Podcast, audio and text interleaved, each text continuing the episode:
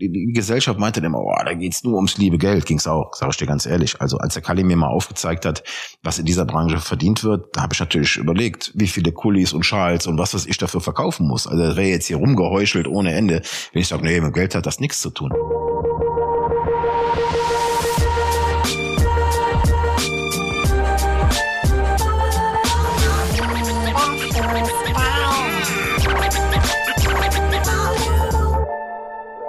Ja, herzlich willkommen zu einer neuen Folge Lieber Fußball. Heute mit einem Gast, über den ich mich wirklich sehr, sehr, sehr freue, weil ich ihn tatsächlich auch sehr schätze für das, was er macht, aber eben vor allem auch dafür, wie er es macht. Äh, was man mit Versicherungen oder hier so Druckerpatronen oder Mottoschals im Karneval begann, das gipfelt heute in den wahrscheinlich prominentesten Fußballern unseres Landes. Die berät und vermittelt Volker Struth, der wohl erfolgreichste Spielerberater, den wir haben in Deutschland. Klar ist immer so eine Sache, das genau zu bemessen. Aber ich werde ihn gleich mal selbst fragen, wie er das sieht. Und über Julian Nagelsmann sprechen wir und über Toni Kroos und über die nächsten Top-Talente, die dann auch einen super Deal bekommen, wahrscheinlich denke ich mal. Frage ich ihn gleich. Aber vorher eine ganz kurze Einleitung von der lieben Jana Wosnitzer. Ja, Tobi, vor allem ist Volker Struth jetzt ja auch Buchautor. Und das Werk, Meine Spielzüge heißt es, hat für mich sogar einiges, um nicht noch das Fußballbuch des Jahres zu werden. Denn darin erzählt dein Gesprächsgast, sagen wir mal, ohne jetzt ein allzu großes Blatt von Mund zu nehmen, zum Beispiel aus Verhandlungsrunden mit den Chefs von Borussia Dortmund oder auch aus denen mit den Bayern. Im Sommer brachte er ja noch Dayo Upamecano und auch Trainer Julian Nagelsmann zum Rekordmeister. Aber Volker Struth berichtet auch aus seinem Privatleben und zwar von Rückschlägen, unter anderem auch gesundheitliche, die ihn fast das Leben kosteten. Wie er seinen Weg machte, vom Werbemittelverkäufer bis in die Champions League der Spielerberater, welche beinahe Transfers auch mal nicht zustande kamen und welche Ziele ihn noch motivieren. Das verrät uns jetzt der Mann, der eines nie werden wollte. Spielerberater. Regler hoch für Volker Struth.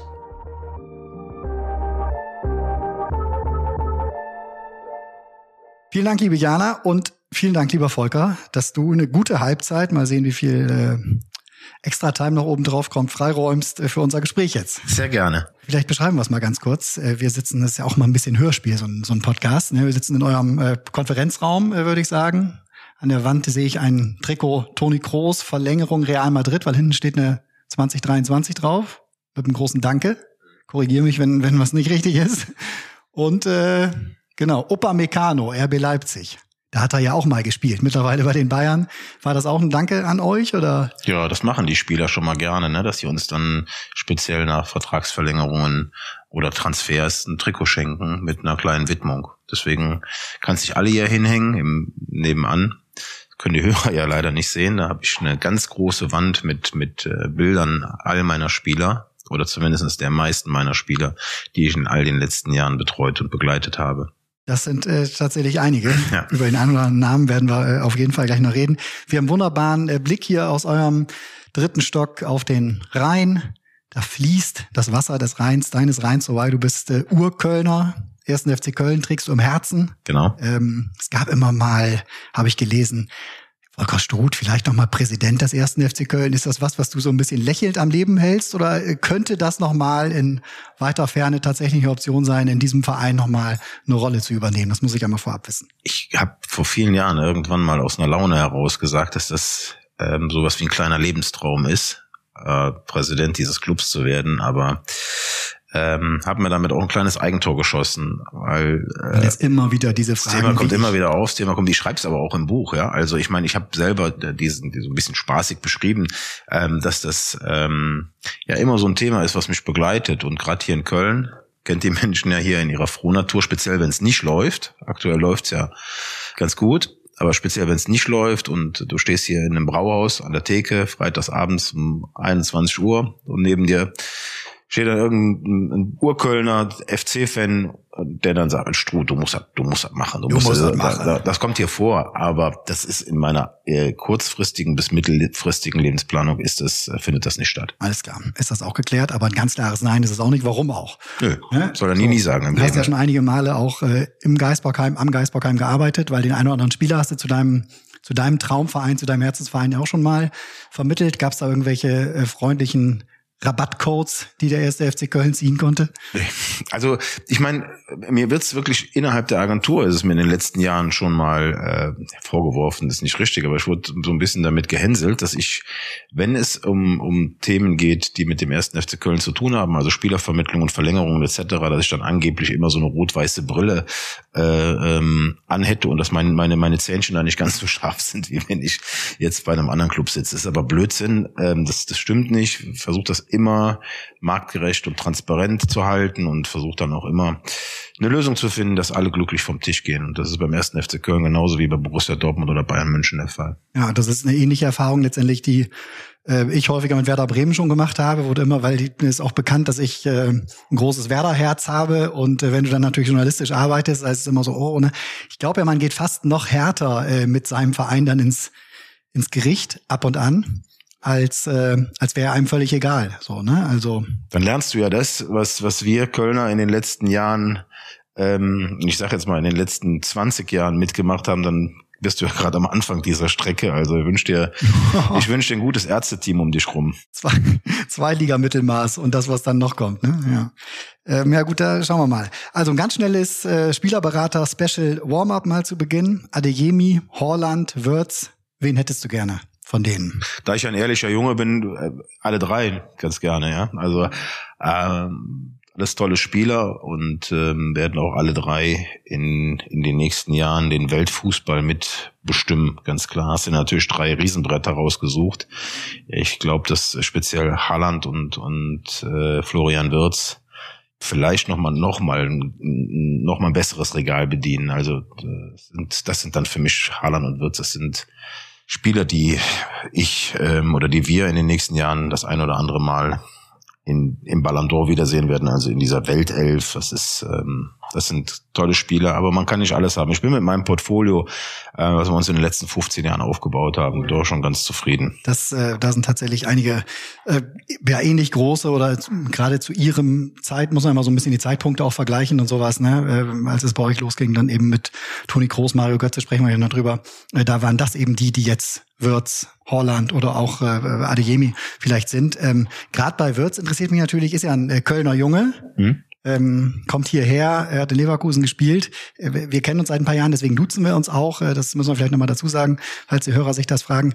Ähm, ich äh, kann mir sehr gut vorstellen und ich weiß ja, wie bei dir dann sowas auch Herzschlag, Pulsschlag. Also das ist so ein Spieler, den willst du doch haben. Hast du deinen Beratern, die rumschwören, nicht gesagt, Jungs, wie kann das sein, dass wir den Wirtz nicht im Team haben? Also Florian Würz kommt aus Pulheim. Ja, und ich bin ja selber ein Pulheimer Junge, ich bin ja selber in Pulheim groß geworden. Also wir haben sogar was, was, die, was die Herkunft wird, genau. Ja. Und ähm, Eltern leben auch äh, noch in, in oder in Pulheim bei Pulheim. Ja, auch da muss man ehrlich sein. Natürlich, wenn so ein Spieler äh, auf dem Markt ist, ja, also wenn wenn der wenn der anfängt ähm, für Furore zu sorgen, wenn man anfängt über so einen Spieler zu sprechen, ja, der, ich muss ja meinen Job oder wir machen ja unseren Job. Das wäre ja jetzt Hanebüsch, wenn ich sagen würde, nee, also das das ist jetzt nicht so unser Ding.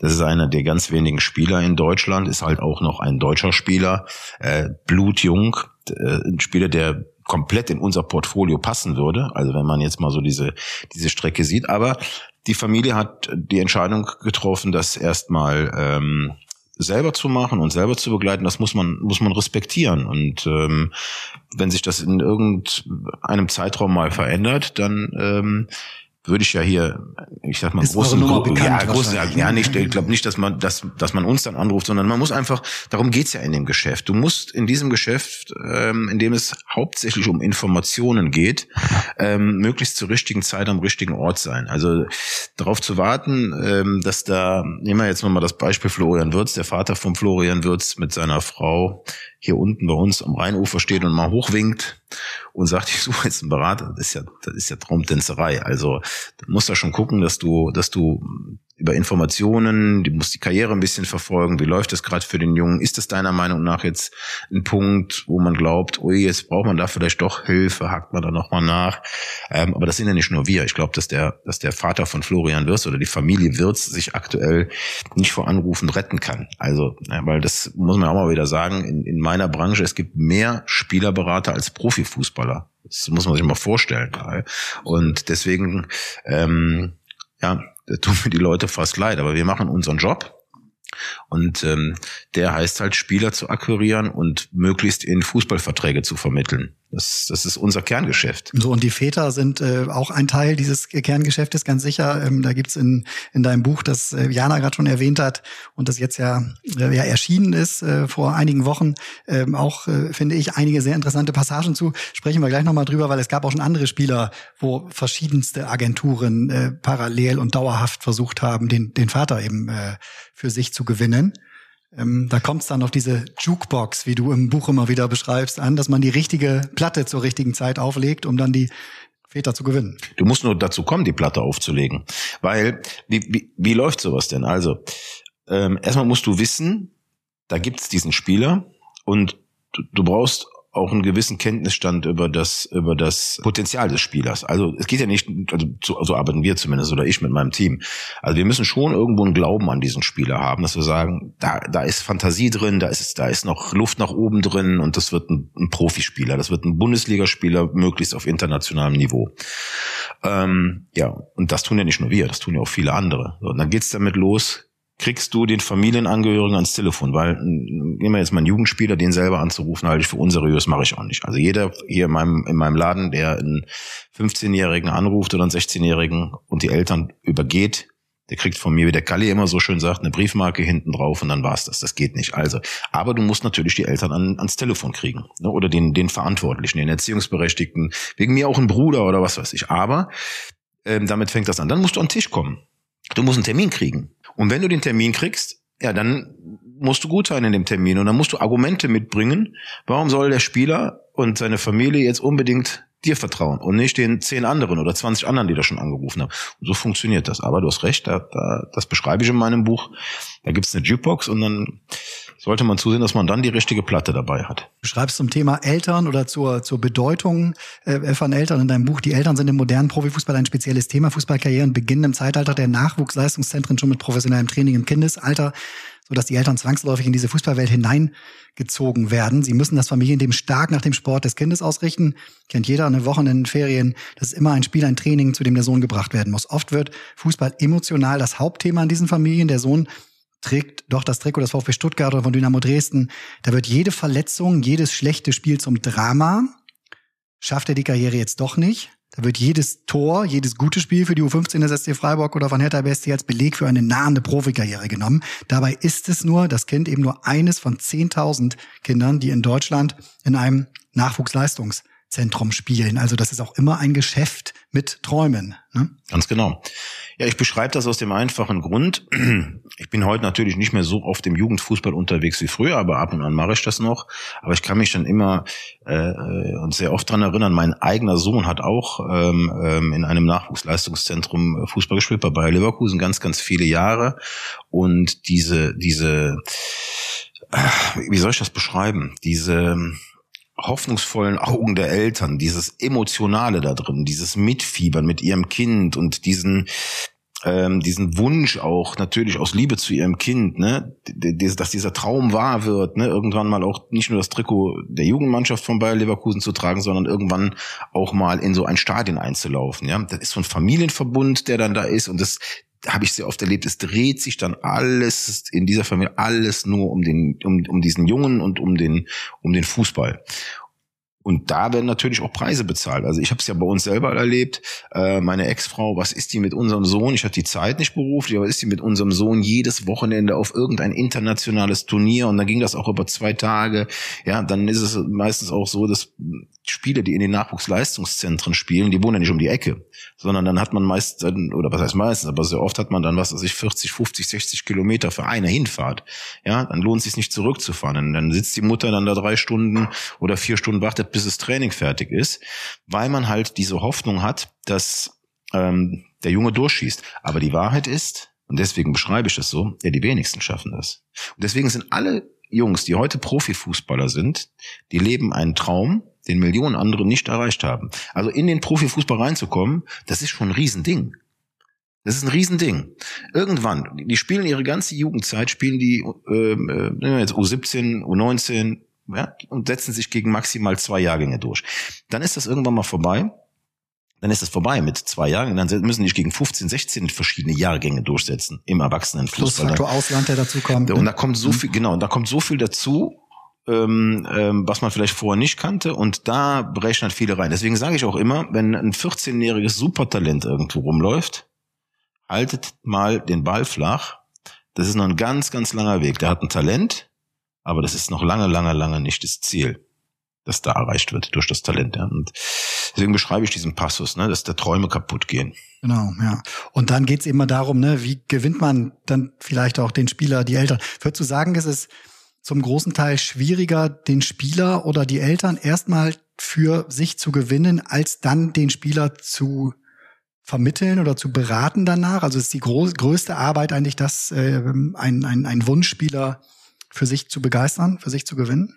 Also früher muss ich ganz ehrlich sagen. Du machst keine Verträge mit den Spielern. Ne? Nein, ne? Das habe ich auch gelernt. Genau, in deinem, bringt ja nichts. Bringt ja nichts. Ganz am Anfang, aber hab ja, das gemacht. Ich hab's, ersten 2007, als als ich begonnen habe mit meinen ersten drei Spielern, Marcel Risse, Benny Hövedes und Stefan Reiners, da haben wir einen Vertrag gemacht und das war einfach ich mag das nicht, das habe ich auch gespürt und dann haben wir es auch sein gelassen, weil es, ich brauche für eine Zusammenarbeit mit dem Spieler ein Vertrauensverhältnis und wenn wenn wenn das nicht gegeben ist, dann hilft ja auch kein Vertrag. Ja, also ich bin kein Freund von viele, viele, viele, viele Berater in, in oder Mitbewerber von mir machen's, ähm, einige aber auch nicht. Wir machen's nicht, weil es einfach nichts bringt. Und wenn ein Spieler sagt, du, ich fühle mich, mich schnell wie eine Fessel vielleicht auch anfühlen ja, ich finde es einfach, ich finde ich finde es ein ungutes Gefühl. Ich finde einfach, ähm, ich, ich mag es nicht, kann es gar nicht erklären. Und es gibt auch ein gewisses Vertrauen, es gibt auch eine gewisse Le Leichtigkeit. Wenn du dann, sagen wir, ist so, sitzt ein Vater, eine Mutter mit mit ihrem 17-jährigen Sohn vor dir und du unterhältst dich mit denen und äh, hörst dir an, was, was, was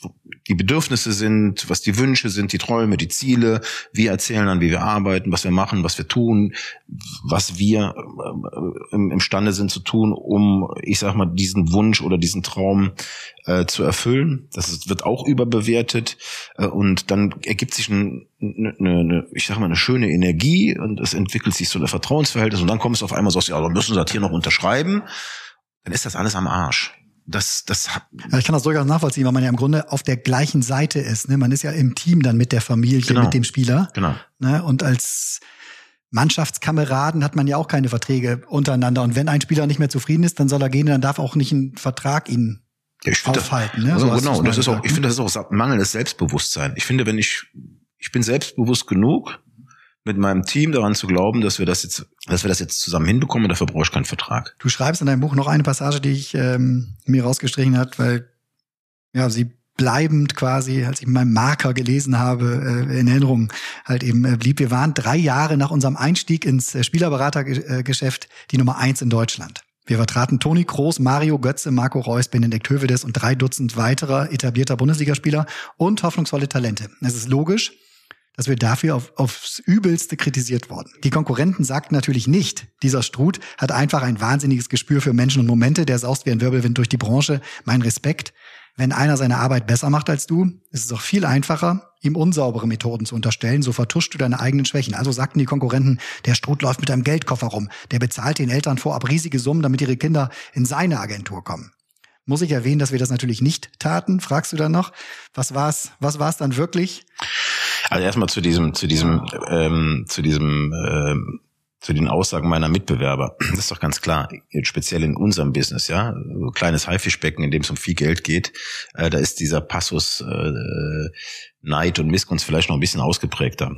Aber es ist grundsätzlich so. Mitleid kriegst du geschenkt, Neid und Missgunst musst du dir arbeiten. Das haben wir, glaube ich, ganz gut gemacht.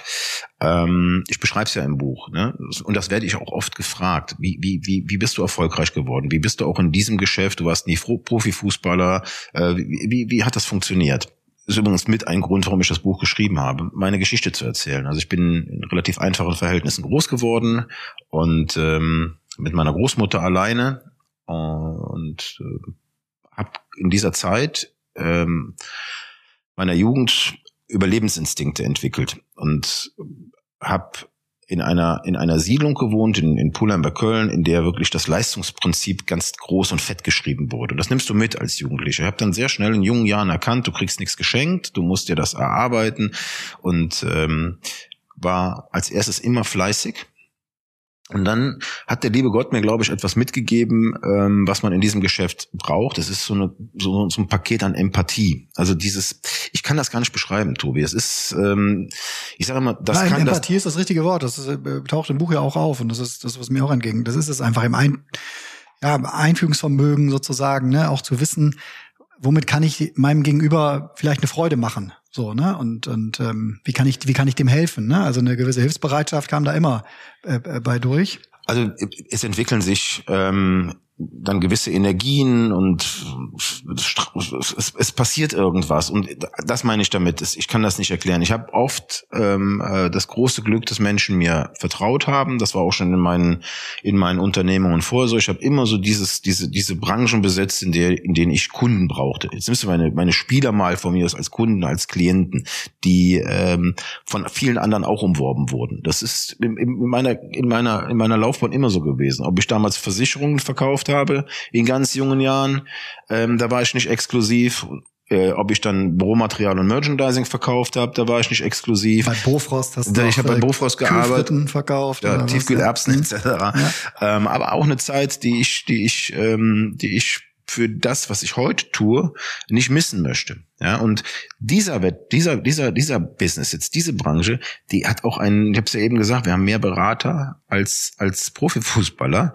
Also mehr Wettbewerb kannst du nicht haben. Und dann brauchst du irgendwas, um dem Spieler und seiner Familie klarzumachen, mach's doch bitte mit mir. Und das kannst du nicht mit, mit irgendeinem Palaver machen, sondern das entsteht über Gespräche. Dann entwickelt sich ein Vertrauensgefühl oder Vertrauensverhältnis. Und glaube, sowas kann nur nur nur ähm, entstehen, wenn du wenn du ein Mensch bist, der zuhörst, wenn du eine gewisse Empathie mitbringst, ja. Und ich sage auch immer, das meiste im Leben kann ich ja gar nicht.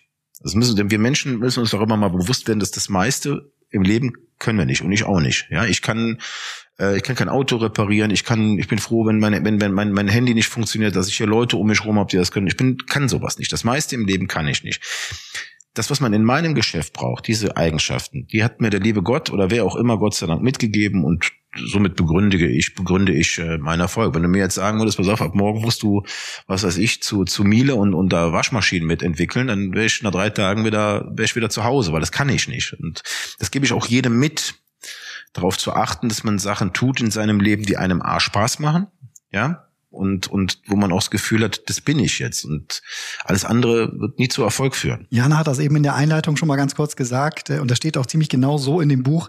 Äh, wenn du eins nie werden wolltest, dann Spielerberater. Äh, ja, was heißt nie werden? Ich habe mich nie damit beschäftigt. Ne? Also ist ja die Geschichte ist ja da ganz gut beschrieben. Rainer Kalmund spielt eine sehr wesentliche. Genau, der Kalle spielt eine wichtige Rolle. Ich hatte eine, Rolle. Mhm. ich hatte eine Sports Marketing Agentur. Die habe ich gegründet Anfang 2007 und die diente dem Zweck, dass wir mit der Deutschen Sporthochschule zusammengearbeitet haben und wissenschaftliche Inhalte der Deutschen Sporthochschule raus in die Industrie gebracht haben. So. Das zweite äh, Geschäftsfeld meiner Sports Marketing Agentur war, ich habe ja 2006 äh, äh, hier in Köln die, die, die, die Public Viewings begleitet und habe dann 2008 äh, eine, eine Anfrage aus Österreich bekommen, ob ich da nicht beratend tätig sein kann. 2008 da war dann die Europameisterschaft genau, Österreich, Schweiz, ganz genau, in Klagenfurt genauer gesagt. Und ähm, so habe ich diese Sports Marketing Agentur gegründet und dann ähm, ist durch ähm, meinen ehemaligen Mitgesellschafter Dirk Hebel ähm, das Thema Spielerberatung auf den Tisch gekommen. Der hat äh, mich um einen Kontakt zu Rainer Kallmund gebeten, der ist dann entstanden und dann haben wir dann die Idee gehabt, dass äh, das Thema Spielerberatung mit dem Dirk Hebel zusammen in äh, äh, mit unter das Dach der Agentur Sports Total damals noch ähm, eingeführt wird. Und dann hat der Kalli und der Dirk, die haben ein paar Gespräche zusammen gehabt, die haben ein paar Themen gehabt. Ich habe das immer so ein bisschen mit einem Ohr mitbekommen, weil das war in meinen, in meinen Geschäftsräumen. Und irgendwann war es dann wirklich so, dass der Kalli, der ja nun mal wirklich 27 Jahre auf der anderen Seite des Tisches gesessen hat, in seiner Zeit bei Bayer Leverkusen, das wissen heute gar nicht mehr so viele, sehr, sehr erfolgreich. Kalli war einer der, der mächtigsten Manager in Europa. Und hat im Grunde das ganze Transfers auch äh, auf eine andere Ebene mit, gehoben. Ne? Mitverantwortlich, dass der, äh, dafür, dass Bayer Leverkusen heute, dass der Club heute da ist, wo er ist. Viele haben das vergessen. Ähm, und ähm, war immer innovativ, war umtriebig, das war das Gesicht des Fußballs. Also ich erinnere mich noch in den 90er Jahren, kenne den Kalle ja schon viele Jahre, aber haben dann den Kontakt nicht so gehabt, wie wir den heute haben. Heute sind wir richtig dicke Freunde. Ähm, aber wenn der Kalmund im Sportstudio saß oder so, dann habe ich immer, oh, der Kalmund. Und dann habe ich mir dann auch, der Kali war jemand so. Und als der Fußball Buddha, genau, der da und, saß, und deswegen habe ich, wissend, ja. und deswegen habe ich mir das auch, auch ähm, also es ging bei mir nicht links rein und rechts raus, als der Kali mir sagte, du bringst alle Eigenschaften für so einen Spielerberater mit. Warum machst du das nicht mit? Warum gehst du da nicht mit rein? Du musst da mit rein. Ne? Du hast so viele Eigenschaften. Ich kenne die alle. Ich habe die alle auf der anderen Seite vom Tisch sitzen gehabt. Du musst da machen. So ging das Die Szene einher. war irgendwie so, der Kali war euch auf Mallorca, die Kinder wollten unbedingt, dass der weiße Hai, so, so wurde er, äh, so, Ja, so genau. wurde er genannt, Ja, ja. dass er wieder in den Pool kommt und mit ihnen spielt. Ähm, aber er wollte eigentlich, er hat nur ganz kurz ihnen irgendwas zum Spielen gegeben und dann wollte er wieder mit dir an den Tisch oder in die nächste, ich weiß nicht, eine Paella essen. Nee, der Kali rief dann an und äh, sagte, ich bin im Flughafen. Er sagt, schön, wo fliegst du denn hin? Ja, zu dir, nach Mallorca. Und wir waren gerade mit der Familie.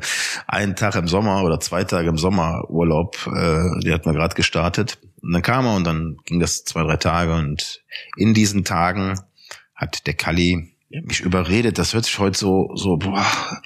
Ich aber bin, einem, einem, Rainer Kalmund, ich kenne ihn ja auch ganz gut, ähm, dem, dem schlägt man wirklich ungern was aus, weil er steht da so hinter seinen Ideen. Ähm, dementsprechend gab es ja die Situation irgendwie, dass er deine Geschäftsfelder auf den Zettel geschrieben hat und nacheinander durchgestrichen hat und relativ groß Spielerberater Ja, daneben genau. geschrieben hat. Damit war die Sache eigentlich klar. Das, ja, genau. Das, Für ihn, für ja, ihn. für ihn war das, genau, der war da so überzeugt von und ich meine, es ist ja so, wenn du was verkaufen willst, musst du davon überzeugt sein. Aber der war da wirklich überzeugt von und, und hat da auch nicht mehr losgelassen. Und hier ging es aber nicht darum, dass er mich jetzt mal überreden wollte, mit ihm ein Steak essen zu gehen, ja. Das hat er zwar oft gemacht, aber in dem Fall hat er, wollte er was anderes von mir, nämlich, dass ich ein, ein dass ich meine anderen Unternehmungen und die, die waren nicht klein, mal so von heute auf morgen so ähm, auflöse und mal lasse und dann damit anfange. Ähnlich ist es ja dann auch gelaufen. Also ich habe dann wirklich ähm, mit diesem mit diesem drei Tagen in Mallorca tatsächlich angefangen, damit reinzuschnuppern oder aktiver zu werden und habe auch schnell gemerkt, dass mir das mega Spaß macht. Und ähm, das hat wenige Wochen gedauert. Da konnte ich mir schon gar nicht mehr vorstellen, was anderes zu machen. Also wenn dann bei mir in den anderen Firmen irgendwelche Themen aufkamen, ich hatte da gar keinen Bock mehr drauf. Ja. Das, was ich vorher zig Jahre lang gemacht habe, Firmen, die ich selber aufgebaut habe, ja, wo ich immer gedacht habe, das ist mein Lebenswerk, war es ja auch irgendwo, ja. Aber die waren wirklich dieses, das war dieses, dieses Geschäft Spielerberatung, ja. Natürlich hatte man dann auch sehr schnell Erfolge. Das sind Kicks, das kann, ja, ich meine dann immer, die, Gesellschaft meinte dann immer, oh, da geht's nur ums liebe Geld, ging's auch, sage ich dir ganz ehrlich. Also als der Kali mir mal aufgezeigt hat, was in dieser Branche verdient wird, da habe ich natürlich überlegt, wie viele Kulis und Schals und was, was ich dafür verkaufen muss. Also das wäre jetzt hier rumgeheuchelt ohne Ende, wenn ich sage, nee, mit Geld hat das nichts zu tun.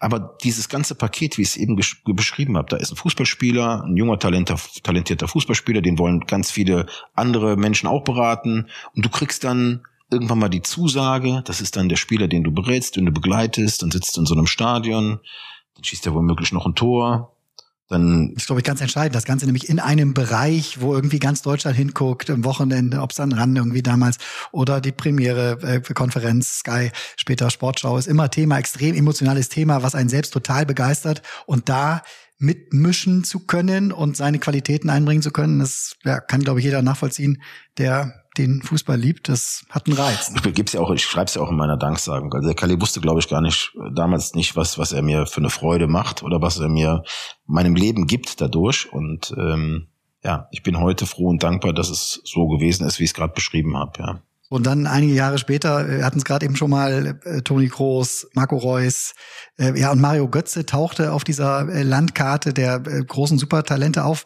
War der Papa von ihm, der Jürgen Götze, dein schwierigster Fall? Man könnte es vermuten, wenn man es wenn man's liest. Ja, äh, einer der schwierigen. Ähm, also, oder ich muss das mal differenzieren. Früher, also Mario Götze haben wir akquiriert im Jahr 2010. Das ist elf Jahre her. Und da waren wir natürlich, oder auch ich, als Berater vielleicht noch nicht ganz so bekannt. Heute muss man ganz ehrlich sagen, wenn ich dann irgendwo anrufe, dann ist es nicht immer, aber oft der Fall, dass man mich kennt. Ja, ich kann mich erinnern, als ich 2007 das erste Mal Roland Groß angerufen habe. Wer ist da? Ja, Volker Struth ist mein Name. Da war ich einer von Hunderten, die diesen Mann angerufen haben. Und ähnlich war das ja bei Jürgen Götze auch. Und ähm, als, ich, als ich Vater Götze das erste Mal am Telefon hatte, ähm, haben die eine langjährige Berater äh, Zusammenarbeit oder eine Zusammenarbeit mit einem Berater, die einige Jahre gehalten hat, schon beendet. Dann gab es zwischenzeitlich noch mal einen Berater, äh, der das für ein paar Wochen übernommen hat. Das hat dann auch nicht so funktioniert. Und dann rufst du den an, so wie zig andere. Und sehr rationaler Mensch, der einfach genervt war, dass ich ja jetzt der 17. an dem Tag war, der ihn anruft und nichtsdestotrotz habe ich es dann irgendwie geschafft, ähm, Termin zu bekommen. Ja, wir haben es ja gelernt vorhin. Also erstes Ziel muss dann sein, an einen Tisch zu kommen. Genau. Genau, mhm. das habe ich dann geschafft. Er sagte dann damals, ich komme Sonntagmittag mal zum, zu uns nach Hause. Und sonntagsmittags durch mein, ich bin ja bei meiner Großmutter groß geworden, da gab sonntagsmittags was zu essen. Da stand Klöße am Tisch oder am Braten oder so. Ich weiß nicht, wie irgendwie ein Automatismus entstanden. Ich habe gedacht, oh, der lädt dich sogar sonntagsmittags ein, also da wirst du ja was zu essen geben. Da habe ich extra nicht gefrühstückt für den Fall, dass das jetzt nicht ganz so lecker ist, was, was da auf den Tisch gestellt wird. Ähm, dass der Hunger es aber reintreibt nicht gefrühstückt, denn ich komme da an, da stand eine Flasche Wasser und zwei Gläser auf dem Tisch. Kein Mensch da. Aber trotzdem bin ich froh, dass es diesen Termin gegeben hat und der Rest, wie das dann war, ein bisschen Spannung auch, auch aufbauen, ist, äh, ist dann im Buch beschrieben. Ähm, aber ich will nicht sagen, dass das der schwerste ist. Das sind alles unterschiedliche Geschichten. Ja? Götzes ähm, und speziell jetzt auch Jürgen Götze, da hat sich dann nachher sogar eine Freundschaft entwickelt. Ja, das, das muss man ganz klar so sagen. Und ich, auch wenn es weiß man ja auch, dann nach sechs Jahren doch wieder zu Ende ging, weil man unterschiedliche Meinungen zur Karriereplanung von Mario hatte, aber das habe ich dann mit Mario entschieden, nicht mit nicht nicht mit mit Jürgen Götze, sondern das war dann schon ein Punkt, wo ich ähm, wo meine meine Zusammenarbeit mit Götze sich auf mich und Mario beschränkt hat oder meistens auf uns beschränkt hat. Ähm, aber nichtsdestotrotz ähm, bin ich heute froh und dankbar, dass es diesen Sonntagmittag ohne Rinderbraten und ohne Klöße gab, denn Mario Götze hat meiner Agentur und auch meinem Dasein als Spielerberater unwahrscheinlich viel geholfen. Das ist doch ganz klar. Wir leben ja auch von Marken und von großen Namen, die wir betreuen. Und wenn du einen Mario Götze und einen Toni Kroos oder einen Benny Hövedes oder hatten ja dann über den Dirk Hebel auch Marco Reus bei uns in der Agentur, wenn du solche Namen hast, ja, oder wie jetzt auch in der Gegenwart, ja, mit, mit Timo Werner, mit Dayo Upamecano, auch Julian Nagelsmann, das sind schon Referenzen, die du, die die dir nicht äh, schaden im Geschäft. Wie bist du damit umgegangen, dass dann jetzt zum Beispiel im Fall äh, Mario Götze, da war es natürlich der BVB, den du in irgendeiner Form gegen dich aufgebracht hast, weil du ihnen die zu dem Zeitpunkt schlecht schlechtestmögliche Nachricht äh, überbracht hast, nämlich dass Mario zu Pep Guardiola und damit zum FC Bayern möchte, aber auch ähm, ähm, etwas später äh, für Uli Hoeneß als ich weiß nicht, hat er dich als Persona non grata äh, bezeichnet, weil er mehrfach mehrfach sogar, ja, ja, weil er unter anderem Marco Reus nicht äh, bekommen hat oder Kalle Rummenigge ihn nicht bekommen hat, der ihn so gerne haben wollte. Also ähm, hat dich sowas eher motiviert oder wie, wie waren die Situationen, als es ja mit den wirklich Big Playern des deutschen Fußballbusiness da zu den Reibereien freundlich formuliert kam? Also das ist ja das ist der zweite Grund, warum ich das Buch schreibe. Einfach mal den Menschen erklären, was machen wir denn genau? Weil es ist tatsächlich so, dass ähm, in unserer Branche immer noch zugelassen wird, dass alle in einen Sack kommen, draufhauen. In unserer Branche wird nicht diskutiert, gibt es da auch gute und schlechte, wie bei Köchen und Ärzten. Ja, ich wollte einfach mal beschreiben, wie läuft das. Und es ist ja schön, dass du diese, diese Themen beschreibst. Ne? Mal hast du ähm, Borussia Dortmund ähm, und speziell auch die Fankultur, die, die die Fans hinten dran, ja, das ist ja nicht nur die Vereinsführung, das sind ja auch die Massen an Fans, die bringst du gegen dich auf, dann ist es Bayern München, dann ist es Leipzig, dann ist es Werder Bremen, dann ist es der erste FC Köln. Ich habe ja in dieser Stadt ja auch schon schon ähm, den einen oder anderen Shitstorm erlebt, ja, weil ein Spieler nicht funktioniert etc das, was wir tun, ist ja nicht entscheiden. Entscheiden tun die Spieler mit ihren Angehörigen. Wir liefern Informationen und aus deren, aus unseren Informationen generieren die Spieler Entscheidungen. Natürlich kommunizieren wir und reden und geben unsere Meinungen ab, ja. ja aber Informationen, aber auch eben Optionen sozusagen. Natürlich, ne? ja klar, das Machst ist ja mein Job. A, B oder C, ne? Also, Mario Götze war es zum Beispiel, ne? Unterschriftsreifer Vertrag des HSV.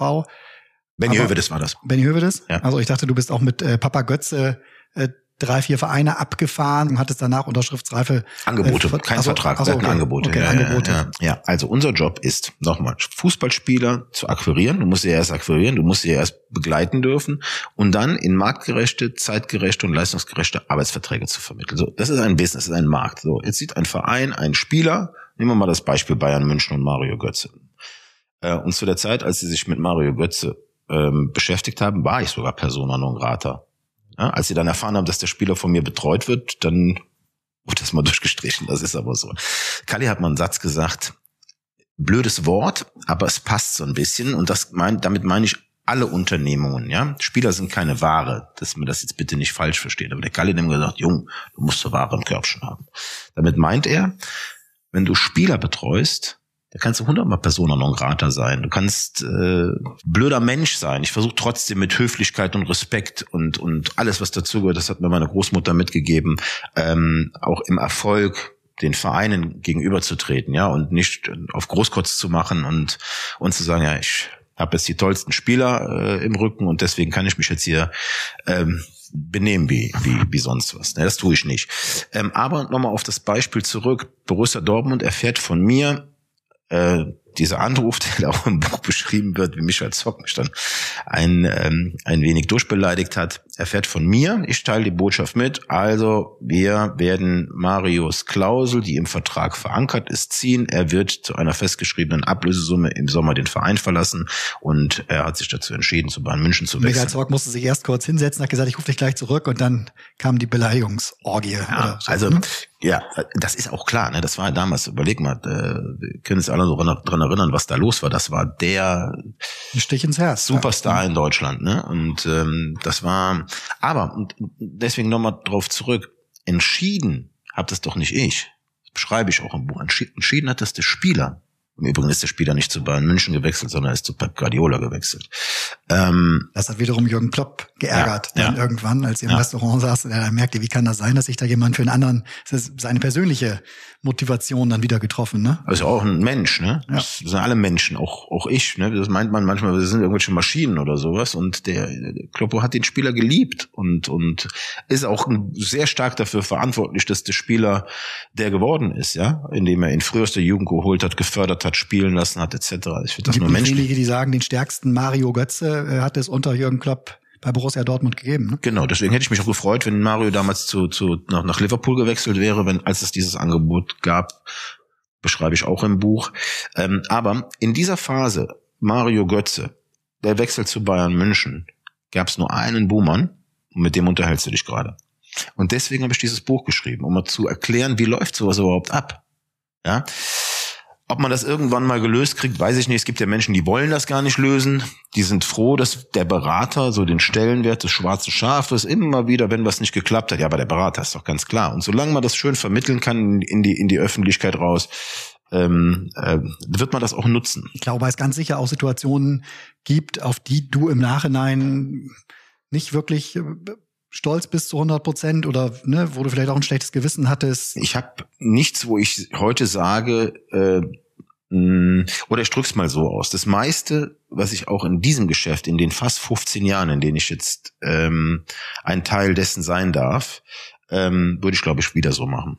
Weil ich habe ja eine Mission und die Mission heißt, das Bestmögliche für mein Unternehmen und für meinen Spieler rauszuholen. Damit meine ich übrigens nicht nur Geld. Damit meine ich auch sportlichen Erfolg, speziell bei den Spielern.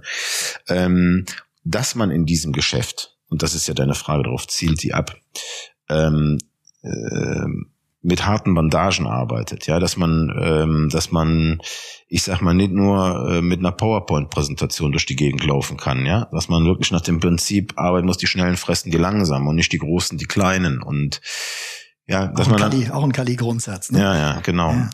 Ähm, das ist da ganz klar. Also hier mit Liebkind in diesem Geschäft, aber ich möchte auch ganz klar betonen, dass das draußen nicht falsch verstanden wird. Hier wird jetzt nicht mit, mit irgendwelchen illegalen Machenschaften oder sowas ähm, gearbeitet. Also zumindest nicht in Deutschland. Ja, das, das meine ich auch gar, das meine ich gar nicht. Ja. Ich bin mit Sicherheit bin ich nicht, äh, bin ich nicht ähm, everybody's darling sowohl bei meinen Mitbewerbern als auch bei den Clubs. Aber wäre auch naiv zu glauben, dass man in diesem Beruf oder in dieser Branche so erfolgreich ist über so viele Jahre und kriegt dann zum Dank noch an jeder Türe einen Blumenstrauß überreicht. Das geht nicht.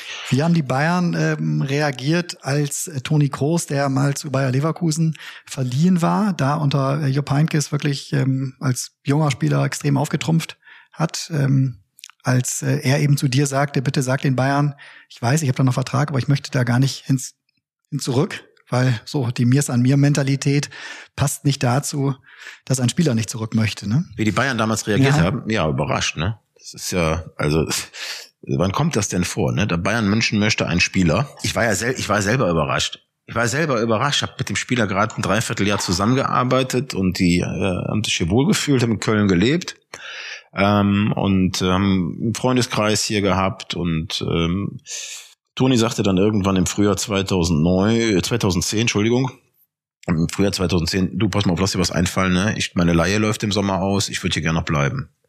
Wie? Ja, ich würde gerne noch hier noch mal hier weiterspielen. Ich entwickle mich gerade hier gut. Das lief ja auch alles unter Jupp Heynckes und so, das war auch richtig.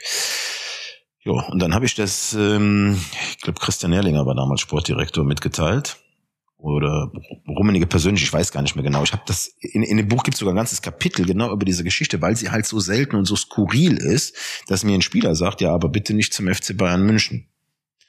Ähm, ja, und dann gab es dann dieses Treffen mit, mit, wir mussten dann dahin und Van Gaal, der Trainer war, der wollte sich dann mal mit Toni unterhalten. Das Gespräch hat doch gar nicht lange gedauert, keine Chance, sie wollten ihn dann holen und der, der Rest ist bekannt. Aber es ist eine skurrile Geschichte, Tobi, hast du recht. Ähm, bitte nicht zum FC Bayern München, das höre ich höchst selten. Also Hätte es eine Chance gegeben, dass Toni bei den Bayern geblieben wäre? Also wenn sie auf die, ich glaube, auch niedergeschrieben, auf die 10 Millionen äh, eingegangen wären, klar, dann wäre er da geblieben. klar. Aber wir sind heute alle froh, dass es nicht so geworden, so gekommen ist. Weil ich glaube nicht, dass der Toni Groß dieser Weltklasse-Spieler geworden wäre, wenn er damals in München geblieben wäre. Ganz einfach erklärt, durch diesen Wechsel hat Toni eine unwa einen unwahrscheinlichen Schub an Wertschätzung erfahren. Da kauft ein Club wie Real Madrid diesen Spieler. Wie es da lief, ist bekannt. Dreimal hintereinander die Champions League gewonnen. Perez hat mal zu mir gesagt, das ist der Transfer, das ist unser Transfer des Jahrhunderts. Nicht, weil jetzt der Toni unbedingt der beste Spieler der letzten 100 Jahre bei Real Madrid war, gehört sicherlich dazu, vor allen Dingen zu den erfolgreichsten, sondern weil er äh, mir gesagt, schau mal, wir haben in diesem Jahr 2014, als Toni zu uns kam, noch einen Spieler verpflichtet. Der heißt James, hat auch eine gute WM gespielt.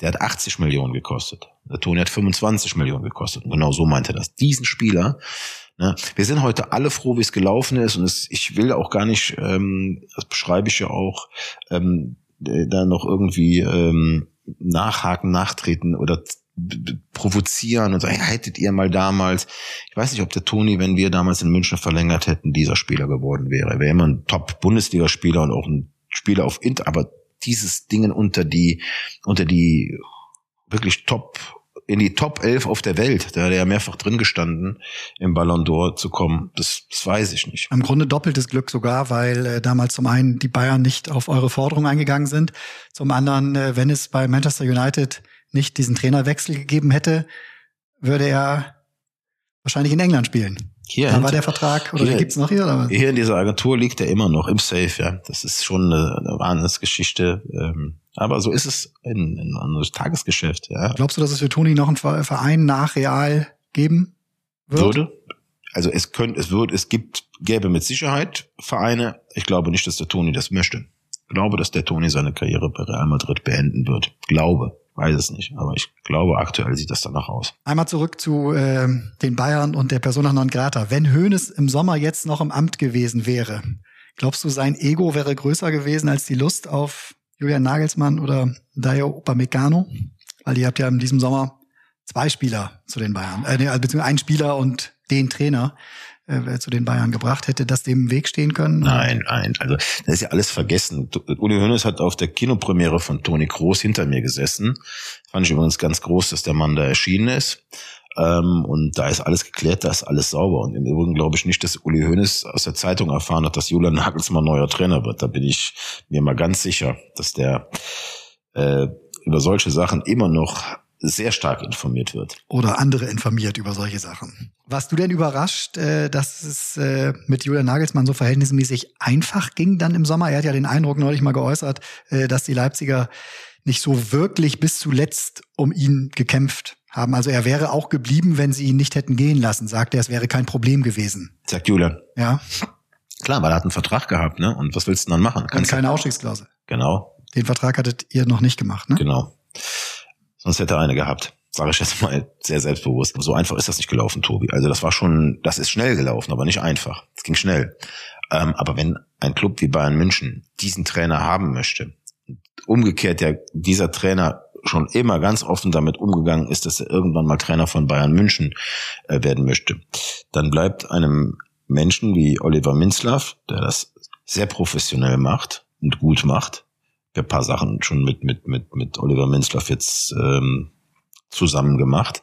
Ähm, dem bleibt dann gar nichts anderes übrig, wie zu sagen, okay, dann schauen wir mal, wie wir hier mit einem guten Gesicht rauskommen. Weil so einen Trainer zu halten, das ist das ist dann unwahrscheinlich schwer. Natürlich macht man das dann äh, und äh, Julian ist ein Vollprofi, der hätte dann äh, mit Sicherheit, äh, wenn das Ganze nicht funktioniert. Ja, aber nur abgespult hätte er, glaube ich, dann seinen Job da in Leipzig auch nicht. Nein, ne? also natürlich er dann nein. nach mal durchatmen und mal eine Woche ganz klar. Ich krieg das schlecht schlafen, hätte, das hätte er ganz sicher da professionell versucht, äh, mit Leipzig die Bayern zu ärgern. Möglicherweise wäre es ihm erfolgreicher oder wäre es ihm leichter gefallen, als es jetzt äh, aktuell den Ja, ist ja nichts anderes wie bei einem Spieler. Wir haben das ja jedes Jahr auch bei Spielern, die dann äh, den Transfer oder den Wechsel verweigert bekommen oder abgebende Verein sagt, nee, Mama nicht, läuft nicht. Ne? Und äh, ob das jetzt in diesem Sommer, was war man da für ein prominentes Thema gehabt, Kostic. So, ja, spielt bei Eintracht Frankfurt. Und wenn ich ein Spielen sehe, auch wenn Eintracht Frankfurt jetzt gerade nicht so erfolgreich spielt, aber trotzdem, ähm, sehe ich dem Mann an, dass er versucht, alles zu geben. Weil bleibt ja nichts anderes übrig. Du musst ja gucken, nächsten Sommer gibt's wieder eine Transferperiode. Ja, das, das, das wissen die Clubs dann auch. Die sagen, nee, machen wir nicht. Der wird jetzt hier zwei, drei Monate rumschmollen maximal und dann ist er wieder da. Ausstiegsklausel hast du gerade schon einmal äh, bei Jürgen Nagelsmann das Wort gefallen. Im, Im Fall äh, Kai Havertz, den du nicht vertrittst oder ihr nicht vertretet, äh, hast du Rudi Völler mal gesagt. Da würde es sich sehr wundern, dass er keine Ausstiegsklausel im Vertrag gehabt hat weil es in solcher Kategorie eigentlich nicht mehr ohne geht. Oder? Ja, also eine Ausstiegsklausel rauszuverhandeln ist mal nichts Einfaches. Also die Vereine wehren sich da schon gegen. Und es gibt auch bei mir, dass es dann einfach nicht möglich ist. Es kommt immer darauf an, in welcher Situation befindest du dich mit dem Spieler, in welcher Vertragskonstellation befindest du dich. Und soweit ich weiß, hat ähm, ähm, ist damals bei der Verlängerung von Kai Havertz ähm, keine allzu lange Laufzeit mehr gegeben. Und ähm, ich beschreibe das halt damit, dass ähm, ich schon immer wieder versuche, wenn ich Verträge mit Spielern mache und in einer guten Verhandlungsposition bin, möglichst viele Optionen zu schaffen. Und eine dieser Optionen sind halt Ausstiegsklauseln. Und ähm, man hat das ja in dem Fall mitbekommen. Karbas ist dann äh, im Sommer 2020 zu Chelsea gewechselt. Ähm, aber es gab im Jahr 2019 ja auch schon Anfragen von großen Clubs und bei Leverkusen sich hingesetzt und hat gesagt, nee, machen wir nicht. Warum? Ja, weil es keine Ausstiegsklausel gab. Deswegen, ne, du kriegst sie nicht immer. Es kommt immer darauf an, in welcher Vertragskonstellation äh, befindet sich der Spieler. Aber ich finde sie nicht unwichtig. Von Spielerseite gesehen auf jeden Fall. Rudi Völler muss man ja ehrlich dazu gratulieren, er, wenn er solche Spieler, auch jetzt Florian Wirtz, hält, ohne dass eine Ausstiegsklausel Ja, na, ganz klar. Das ist, das ist auch, das gibt. ist der Job der, der Verantwortlichen in so einem Club. Die vertreten die Interessen des Vereins und wir eben die des Spielers. Und das, da gibt's Reibungen. Deswegen, da, da, darum haben wir ja diese Diskussionen immer wieder ne, mit Spielerberatern. Und aber du musst immer eins wissen: Der Spielerberater transportiert doch, zumindest ist das bei uns so, ähm, und ich hoffe in den meisten Fällen auch, der transportiert doch nur die Bedürfnisse und die Interessen des Spielers. Ich gehe doch nicht zu einem Club und sage so, dann läuft jetzt so und so und so, wenn ich das nicht vorher mit meinem Spieler besprochen habe. Wir sind das Sprachrohr der Spieler. Und wenn man in solche Verhandlungen geht und wenn man Gespräche führt, dann redet man vorher mit dem Spieler, sagt, was willst du denn haben? Was ist dir denn wichtig? Ne? Klar sagt der Spieler, man muss dann darauf achten, was ist denn da möglich? Und dann gibt es einen Dialog. Aber man geht in solche Gespräche mit Clubs immer nur nach Absprache mit dem Spieler ähm, in, in solche Termine. Mhm. Ähm, Sprachrohr, im Grunde eigentlich, zumindest ist es mein Gefühl, so wenn ich auf die Beraterszene, zumindest in den großen Bereichen schaue. Also auch da gibt es dann auch wieder Unterschiede. Es gibt auch sehr viele kleine Berater, die, keine Ahnung, drei, vier, fünf Spieler haben, zweimal zweite Liga, einen in der ersten Liga, einen in der Jugend oder sowas. Für dieses eh schon schwieriger glaube ich, äh, einen Termin äh, zu bekommen. Auch darum äh, geht's zum Teil im Buch. Bei euch äh, nehme ich es eher als vielleicht als als Full-Service-Agentur auch wahr. Kannst du mal beschreiben? Äh, interessiert mich einfach sehr, wie der Kontakt zwischen Spieler und Spielerberater und Agentur äh, aussieht. Also welchen Service bekommt ein Spieler von einem von einem guten Berater? Also der Spielerberater wie man den vielleicht aus den 70er Jahren kennt. Ich habe mich mal mit, mit, mit Norbert Flippen getroffen, als er noch gelebt hat. Ähm, legendärer. Muss legend man sagen, genau, ne? einer der ersten ganz großen. Genau, ganz großer Berater gewesen. Deals, Lothar Matthäus, Matthäus. Günther Netzer war sein erster Spieler. Es war also, das war so das erste große Gesicht in der Spielerberaterbranche. Ich habe das Glück gehabt, den Mann mal persönlich kennenzulernen und er hat mir mal so ein bisschen seine Geschichten erzählt. Als ich dann auf den Markt kam, war der Flippy nicht mehr die große Nummer, die er äh, viele, viele Jahre vorher war. Äh, aber die Spielerberater in den 70er, 80er Jahren, teilweise in den 90er Jahren, auch teilweise heute noch, ja, das sind One-Man-Shows, vielleicht noch mit einer Assistentin dabei, mit einem Telefon und früher hat man gesagt noch mit einem Faxgerät, heute mit einer E-Mail-Adresse. Ähm, was wir hier machen, ähm, das ist ein Unternehmen. Also du, du wenn du in, in diesem äh, Business so groß bist wie wir mit, mit mittlerweile fast 80 Spielern und 24 Mitarbeitern, ähm, dann sind die 24 Mitarbeiter ja nicht alle dafür da, irgendwo auf irgendwelchen Fußballplätzen zu stehen und zu scouten und äh, die Eltern anzurufen, sondern da gibt es viele Bereiche. So haben wir hier einen Ernährungsberater, wir haben ein Team für Social Media, zwei Jungs, die machen nichts anderes von morgens bis abends wie diese ganzen, die kommen ja aus einer anderen Generation, diesen ganzen Social Media Zirkus dazu beobachten. Ja, wir haben Innendienst, die das heißt, ihr spielt, äh, ihr stellt den Spielern auch Content zur Verfügung für ihre Kanäle sozusagen, was sie posten können, etc. Ja, wenn du mir jetzt sagst, was ein Content ist, das ist, bin nicht aus dieser Generation, ja. Ich habe mich jetzt überreden lassen, ähm, ähm, oder was heißt überreden lassen? Wir haben uns jetzt dazu entschieden, dass ich jetzt auch mal in, in, in, die, in die sozialen Netzwerke eintauche, hat auch ein bisschen was mit dem Buch zu tun. Nein, aber wir haben Mental Coaches, wir haben Videoanalysten, hast das eben gesagt.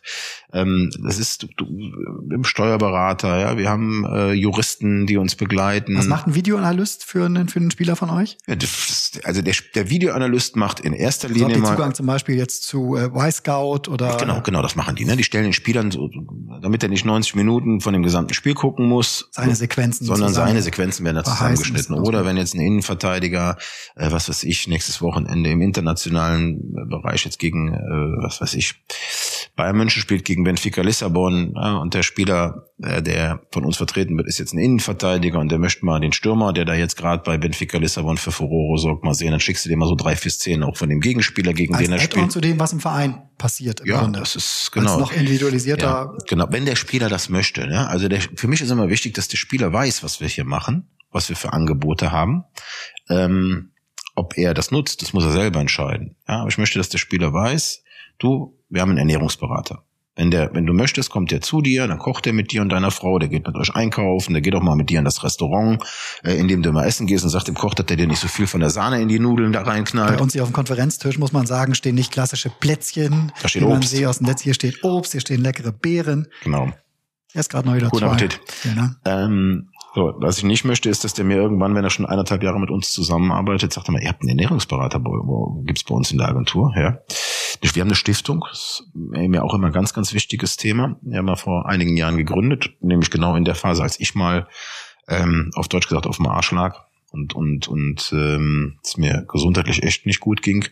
Und dann habe ich halt auch in diesem Krankenhaus, in dem ich lange Zeit lag, Menschen erlebt, die auch krank waren, aber Kann die vielleicht noch einmal ganz kurz erklären, es war, gab wirklich ein paar enge äh, Momente, was sein Weiterleben Genau. äh, anging. Ja, ich hatte 2014 hatte ich eine Herzgeschichte oder ge- besser gesagt eine Geschichte mit meinem Herz-Kranzgefäßsystem. Das ist lange nicht entdeckt worden, haben sich sogenannte Spasmen entwickelt. Also ich hatte epileptische Anfälle im Koronarsystem. Gefühlt war das immer wie so ein Herzinfarkt. Die Gefäße haben sich zugezogen. Und nach, ähm, weiß ich, 20, 30, 40 Sekunden ging das wieder auf. Ähm, Ist das zurückzuführen auf den Lebensstil? Ganz klar, ganz klar. Diese Geschichte Stress, schreibe ich auch, ganz klar. Ich war mein Leben lang auf der Überholspur, musste ich aber auch sein. Und irgendwann hat der Körper mal Stopp gerufen. Ich habe es nicht gehört, hat dann nochmal Stopp gerufen und dann gab es dann irgendwann die ganz große Keule. Das war die erste Geschichte. Drei Jahre später habe ich dann auf den Malediven, ich war das erste Mal auf den Malediven, genau am zweiten Tag nach unserer Ankunft, Heiligabend, Bauchschmerzen, ganze Nacht gekrümmt, gelegen und ähm, bin dann mit einem äh, bin dann überführt worden in das Krankenhaus und äh, in die Hauptstadt von den Malediven nach Male. Das sieht mit Sicherheit nicht so aus wie die Insel, sondern es ist also Deu- weiter weg von der klassischen Zivilisation oder der guten streng, Medizin kann man nicht sein auf, einem, streng, also auf einer streng Insel auf muslimisch, dem Atoll streng, streng muslimisch, meine meine Malediven. ähm, meine Erinnerungen, äh, ganz großes, überfülltes Krankenhaus.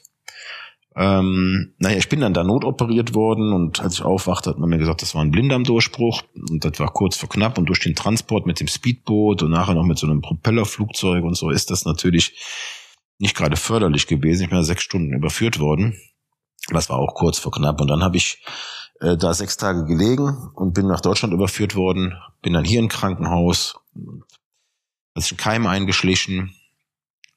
Ob das jetzt auf den Malediven passiert ist oder hier, das weiß ich nicht, aber habe dann monatelang in Krankenhäusern verbracht, viel abgenommen und habe, da wollte ich gerade drauf zurück, Menschen auch gesehen, die auch krank waren, aber die eben eins nicht hatten.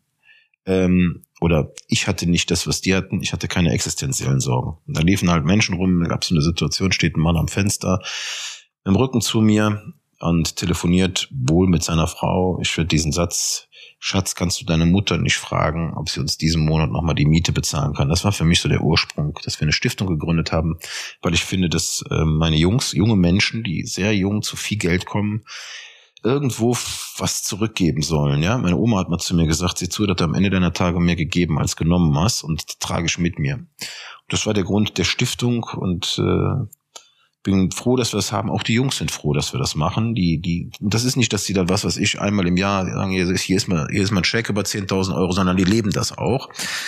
Ähm, Frau von Friedhelm Funkel. Friedhelm Funkel ist ja bekanntlich ein guter Freund von mir. Anja Funkel leitet diese Stiftung wirklich mit, mit einer Leidenschaft. Das macht, das macht unwahrscheinlich viel Spaß. Aber ich finde es wichtig und deswegen erzähle ich dass du auch als Agentur versuchst, mit den Spielern zusammen Projekte zu machen. Stiftung ist ein Projekt. Wir haben, können sich vielleicht noch einige daran erinnern, äh, Anfang diesen Jahres äh, diese Geschichte mit diesen ähm, Hassnachrichten im Internet, dieses Unite Against Hate, sehr gut angekommen, dass wir gesagt haben, wir zeigen den Menschen mal da draußen, was die Spieler auch alles ertragen. Ja, also dieses, ähm, wenn mal ein, ein, äh, ein äh, ich erinnere mich an die, an die zum Beispiel eine Geschichte von, von Ron Robert Zieler, die hat er ja auch vorgelesen, wir wissen, wo deine Kinder in den Kindergarten gehen. Sowas kommt dann von Fans und da hört es dann bei mir auf. Und wir wollten, dass die Öffentlichkeit und die Gesellschaft das mal erfährt. Ich kann die Emotionen von den Fans verstehen. Ähm, hab's ja auch selber erlebt in dem Götze-Transfer mit Morddrohungen, mit allem drum und dran. Aber irgendwo sind dann auch Grenzen. Irgendwo muss dann auch mal Schluss sein. Aber der Fußball und dieser Business-Fußball mit viel Geld versehen, schürt halt Hass und wenn dann äh, die Leistung nicht so erfolgt, ähm, wie sich das der Fan wünscht, werden da leider dann auch Grenzen überschritten. Ich kann jede Emotion verstehen. Ich, ich bin selber stinksauer, wenn, wenn, wenn äh, C. ja nicht nur der FC, auch wenn eine, auch, auch wenn ein Verein, wenn man, ich habe mich gerade bei bei Hertha BSC Berlin, ja, da, da laufen gerade vier unserer Jungs rum. Und ähm, na klar fiebert man dann auch ein Stück weit mehr mit diesem Verein, weil du hast vier deiner Jungs da auf dem Platz stehen. Und wenn die dann äh, wie letzte Woche in Hoffenheim 2-0 einkriegen, dann ähm, bist du mit Sicherheit nicht glücklich darüber. Ja. Ähm, aber irgendwo finde ich halt alles Grenzen. Und das ist auch eine, eine Debatte, die sollte man mal anstoßen, weil ich glaube, das geht zu weit, wenn ich dann auch manchmal im Stadion sitze. Jetzt war es lange Zeit durch Corona nicht der Fall, aber ich kann mir an einen Spieler erinnern in Dortmund vor Corona, es spielt Dortmund gegen Hertha BSC Berlin. Ja, da kommen da Polizisten rein, stehen da vor der Kurve der Berliner und werden da mit mit mit Fackeln beworfen und was. Das sind also Sachen, ey, Kinder, das ist, ist das ist too much.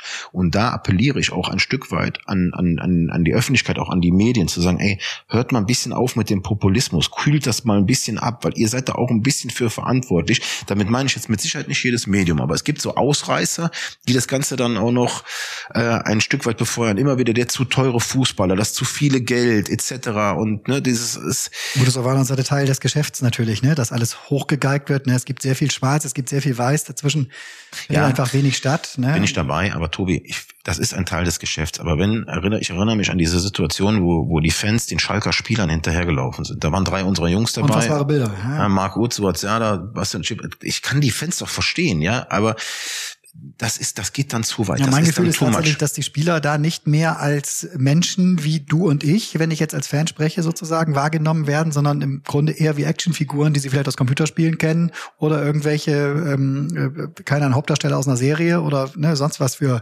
Fantasiefiguren. Das ist super, dass du das sagst. Es ist super, dass du das sagst. Es wird nämlich zu oft vergessen, dass das Menschen sind. Und glaub mir einfach mal, jeder Spieler, der fängt montags an zu trainieren oder Dienstags, also Anfang der Woche an zu trainieren mit einem Ziel. Am kommenden Wochenende auf dem Platz zu stehen, das ist das erste Ziel, zu spielen und zu gewinnen. Jeder. Ich kenne keinen. Also das wäre ja auch banal. Das, das, das, das machen die. Und die sitzen alle in einem Boot. Und dann hast du manchmal Phasen in einem Club, da läuft es dann halt nicht so. Weißt du, wer der Unglücklichste ist? Ja, der Spieler selber, denn ich berate, ich kenne die Gespräche mit denen und ich spreche mit meinen Jungs öfter in Zeiten, wenn es scheiße läuft, als wie wenn sie drei Tore geschossen haben. Dann brauchen die mich nicht.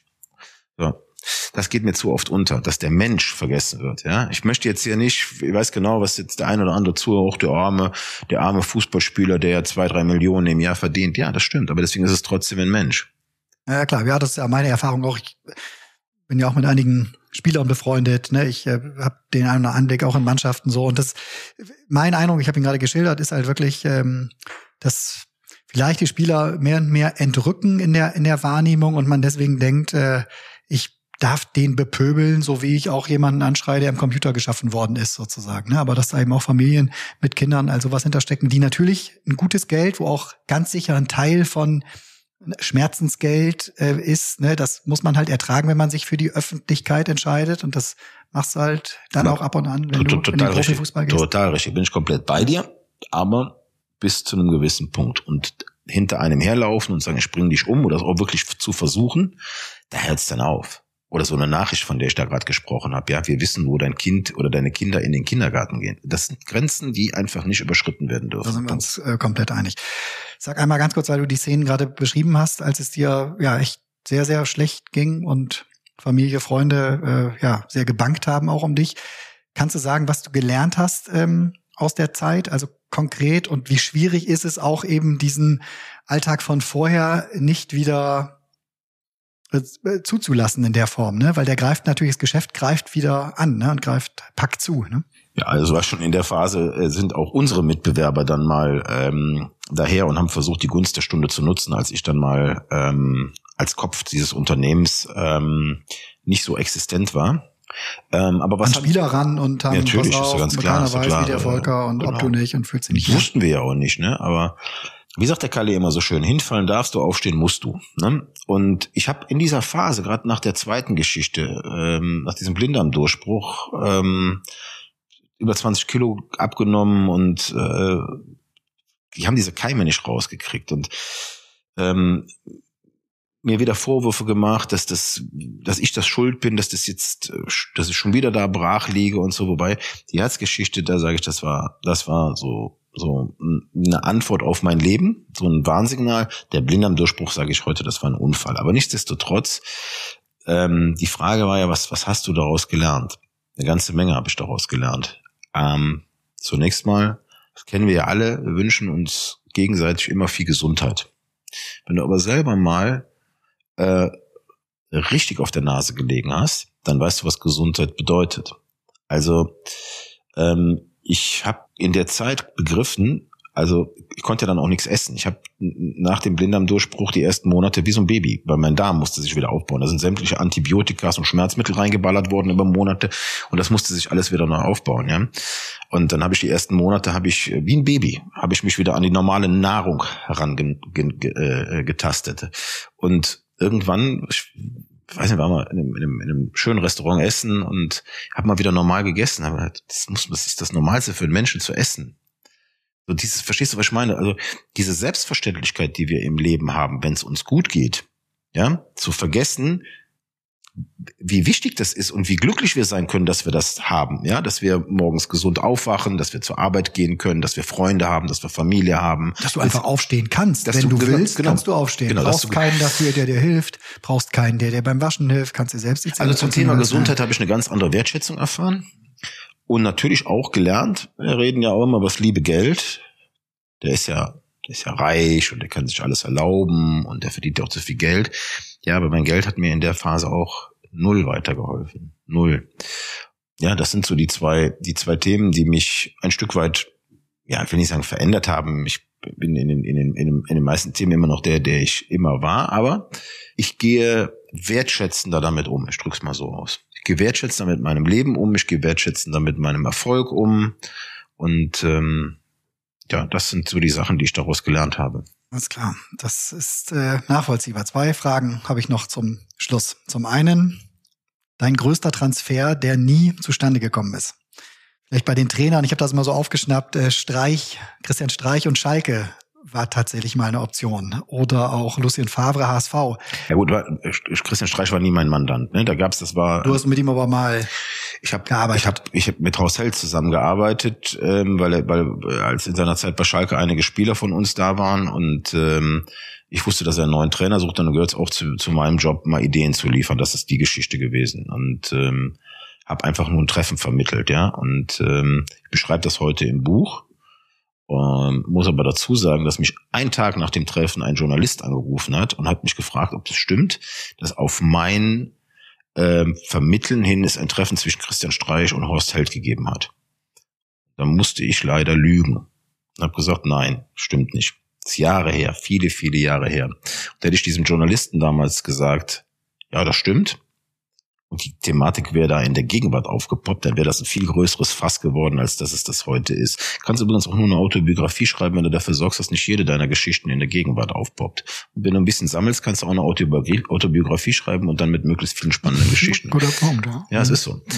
Ähm, ein Spielertransfer, der. Trotzdem beschreibst du auch die Telefonate, die du auch mit ähm, Christian Streich damals hattest, ne, der, der gesagt hat, natürlich ist Schalke ein Verein, ne, eine Kraft, äh, die jeden Trainer reizt und mich auch, aber jetzt habe ich schon so viele schlaflose Nächte, lass es sein, ich gehöre nach Freiburg. Genau. So. Und ist er ja auch geblieben und muss man auch sagen, Gott sei Dank geblieben. Für Schalke nicht, weil wer weiß, was passiert wäre, wenn er es gemacht hätte. Aber ähm, das ist mein Job und ich bitte da auch um Verständnis, weil am Ende der Tage hätte Christian Streich dem Club zugesagt dann wäre ich natürlich auch derjenige gewesen, der diese Vermittlung begleitet hätte und hätte dafür ähm, eine Provision bekommen und davon lebe ich. Davon bezahle ich hier meine 24 Leute jeden Monat. Ja, das ist mein Job auch Umsatz zu machen, muss man ganz klar sagen. Also es ist, es hört sich immer alles so nach nach ähm, ja, nach, äh, als wenn wir hier ein Verein wären. Wir sind ein Unternehmen. Genau, ja, wir sind, nein, das ist, das Business ist ein harter und Business und ja. ich bin ein Unternehmer und äh, muss dafür sorgen, dass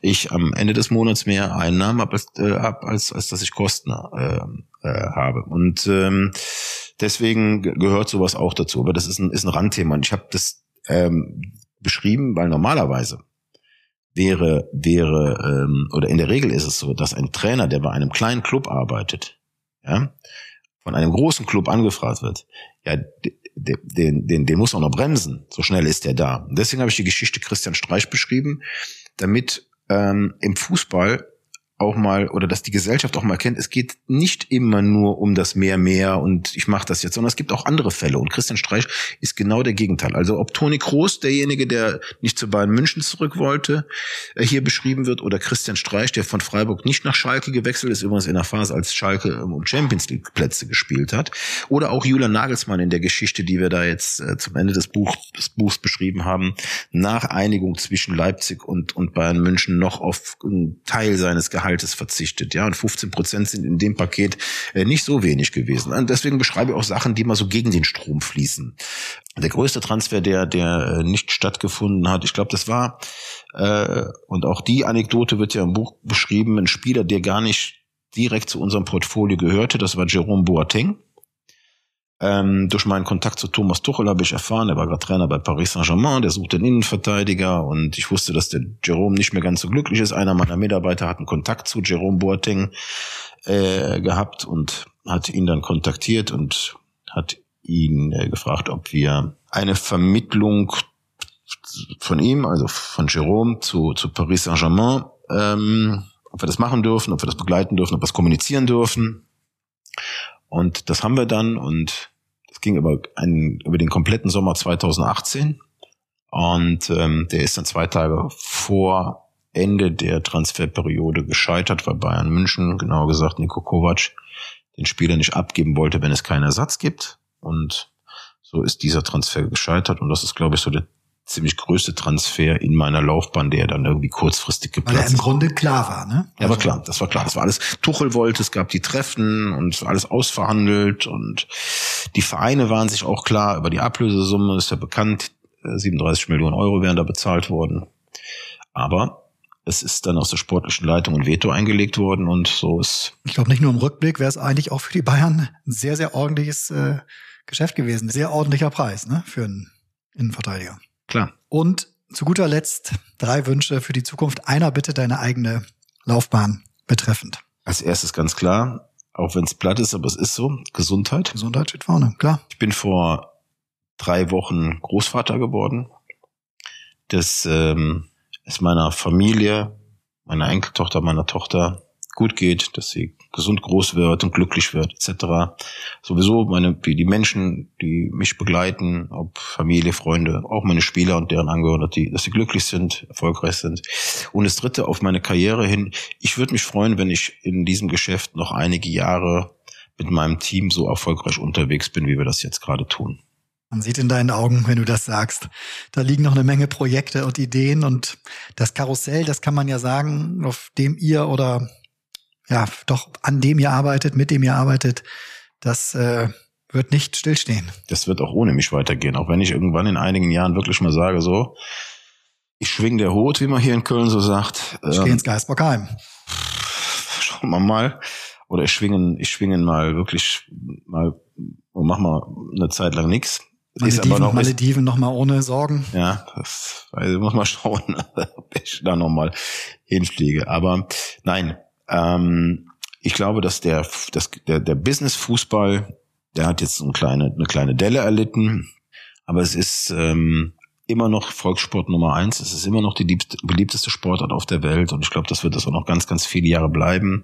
Wir haben diese ewigen Diskussionen des Kommerzes, ob das eine 50 plus 1 Regel ist, ob das Investoren sind, etc.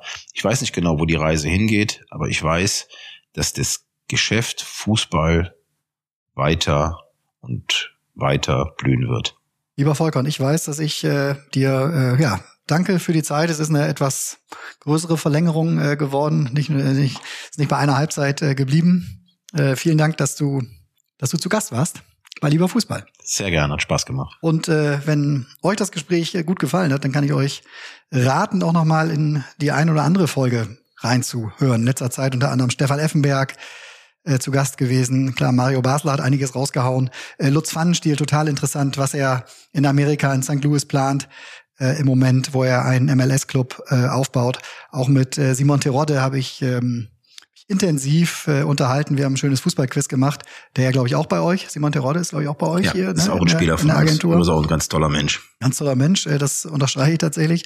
Christoph Daum hat schöne Geschichten erzählt. Äh, Lars Stindl, interessante Einblicke und so weiter und so fort. Äh, auch der Berater von Jürgen Klopp, Marc Kosicke war schon zu Gast bei Lieber Fußball. Also gönnt euch die ein oder andere Folge, wenn ihr Lust und Zeit habt. Äh, und ansonsten dann beim nächsten Mal wieder.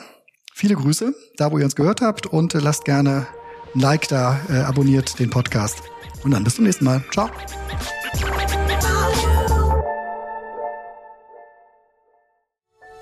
Dies war eine Produktion der Podcast-Bande.